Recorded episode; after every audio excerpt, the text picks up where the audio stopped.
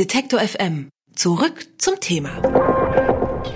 Zensur von ganz oben oder ein Instrument für respektvolleren Umgang im Netz. So weit in etwa gingen die Meinungen auseinander beim Netzwerkdurchsetzungsgesetz, das vor einem Jahr in Kraft getreten ist. Nach dem Hate Speech Gesetz, wie das Netzdurchsetzungsgesetz auch genannt wird, sollen offensichtlich rechtswidrige Inhalte wie Volksverhetzung, Bedrohung, Beleidigung oder üble Nachrede innerhalb von 24 Stunden nach Meldung durch Nutzer gelöscht werden. Bei Verstoß droht den entsprechenden Plattformen ein Bußgeld von bis zu 50 Millionen Euro. Aber schützt dieses Gesetz denn jetzt tatsächlich vor mehr Hetze online? Gemeinsam mit Andreas Weck, Redakteur beim Digitalmagazin T3N, wollen wir Bilanz ziehen über ein Jahr Netzwerkdurchsetzungsgesetz. Und ich sage Hallo Andreas. Ja, hi. Als äh, dieses Gesetz in Kraft getreten ist, da wurde ja viel diskutiert über übermäßiges Löschen und Angriffe auf die freie Meinungsäußerung und Zensur und so weiter. In letzter Zeit habe ich nicht mehr so viel Empörung mitgekriegt oder ist das an mir vorbeigegangen? Naja, es gibt schon noch diese Fälle. Äh, es ist weniger geworden, weil es sicherlich auch gar nicht mehr so überrascht, wenn man das jetzt irgendwie jedes einzelne Mal thematisieren würde. Aber es gibt dann doch immer noch einige prominente Fälle, gerade in Bezug auf Satire, die falsch verstanden wurde, ähm, die es dann doch immer mal wieder an die Öffentlichkeit treibt. Gibt es da noch konkrete Kritikpunkte nach einem Jahr Anwendung dieses Gesetzes?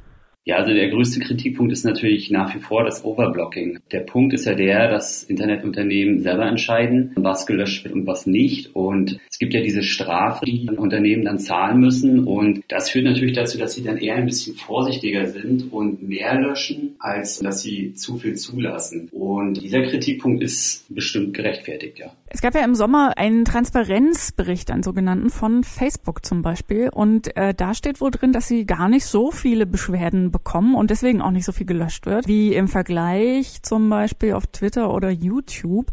Da gab es bis Juni, wenn die Zahlen stimmen, nur 1704 Inhalte, die gemeldet worden sind. Gibt es einen Grund dafür, warum das weniger ist bei Facebook? Ja, den gibt es auf jeden Fall. Anders als beispielsweise bei YouTube oder bei Twitter hat Facebook diese, diese Meldefunktion nicht in das bisherige Meldeformular integriert. Also es ist ja so, dass jeder Nutzer auf jeder Plattform beispielsweise beanstanden kann, dass ein Kommentar oder ein, ein Posting ähm, gegen die Community-Richtlinien geht. Das war auch schon immer so, diese Funktion gab es schon immer. Jetzt ist halt hinzugekommen, dass man eben auch noch im Sinne des NetzDG quasi ähm, eine Beanstandung abschicken kann. Und YouTube und Twitter haben das integriert in das alte Meldeformular, Facebook jedoch nicht. Und das ist relativ schwierig auch auffindbar für die meisten Nutzer und deswegen kommt es da zu dieser Diskrepanz. Wir haben kurz schon äh, Overblocking erwähnt und ähm, die Kritikpunkte, die es nach wie vor noch äh, gibt an der Handhabung sozusagen dieses Gesetzes. Unter anderem eben, dass äh, die Plattformen eigentlich ohne öffentliche Kontrolle entscheiden, was gelöscht wird und äh, was nicht, wenn da was gemeldet wird. Das sehen äh, doch einige Netzaktivisten auch immer noch äh, kritisch. Gäbe es denn eine Alternative dazu? Ja, also eine Alternative gibt es mit Sicherheit, nämlich indem man einfach sagt, ähm, Beanstandungen, die im Rahmen des äh, Netzwerkdurchsetzungsgesetzes äh, getätigt werden, gehen direkt an Polizeibehörden. Wie das im Detail aussieht, kann man natürlich schwer sagen. Es ist eine Möglichkeit wäre beispielsweise ein, ein Formular in die, in die, Plattform, das quasi direkt die Beanstandung an eine Behörde weiterschickt äh, oder vielleicht auch eine Checkliste, in dem man sagt, machen Sie einen Screenshot, äh, halten Sie die Uhrzeit fest, bitte nennen Sie äh, den Account sammeln Sie das und schicken Sie das quasi an Ihre örtliche Polizeistelle weiter. Das ist dann wahrscheinlich eher eine technische Frage für die Plattform, aber ich vermute auch ein bisschen, äh, dass es eine Frage für, für die Polizeibehörden ist, ob sie diesem Aufwand dann überhaupt gerecht werden können. Denn im Endeffekt glaube ich persönlich, wird diese Funktion auch missbraucht, schreckenweise. Und äh, man kann da natürlich auch wunderbar die Justiz ein bisschen blockieren. Wenn man jetzt mal ganz simpel ähm, und platt bilanzieren wollte, kann man irgendwie feststellen, ob äh, seit Inkrafttreten des Gesetzes tatsächlich mehr Hate Speech gelöscht äh, worden ist als vorher? Kann man relativ schwer eigentlich feststellen. Also der Punkt ist ja der, es gibt keine Vergleichszahlen. Wir wissen nicht, wie war das 2017, 2016, 2015.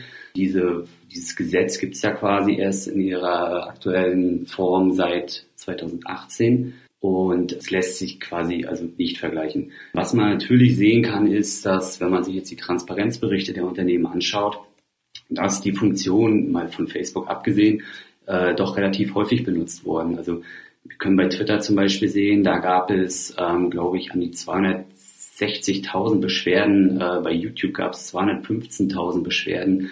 Das ist schon doch allerhand. Ähm, in welchem Verhältnis das steht, ist allerdings nicht, ähm, ja, kann man sich nicht erklären. Wenn wir jetzt hier so ein bisschen Wünsch dir was spielen äh, würden und du darfst das Gesetz äh, optimieren oder ein Stück weit umschreiben, was würdest du ändern?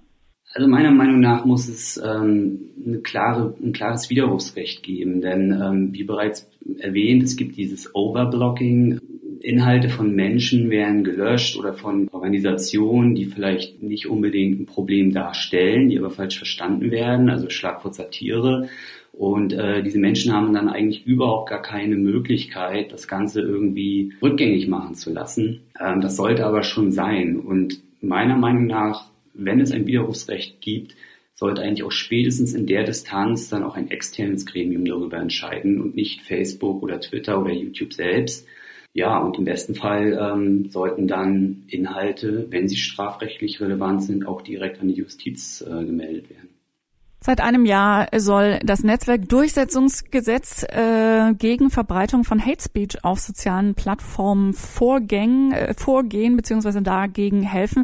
Wie das Ganze bisher funktioniert und welchen Verbesserungsbedarf es weiterhin doch noch gibt, darüber habe ich gesprochen mit Andreas Weck vom T3N Magazin für digitale Zukunft und ich sage vielen herzlichen Dank dafür. Sehr gerne. Alle Beiträge, Reportagen und Interviews können Sie jederzeit nachhören im Netz auf detektor.fm.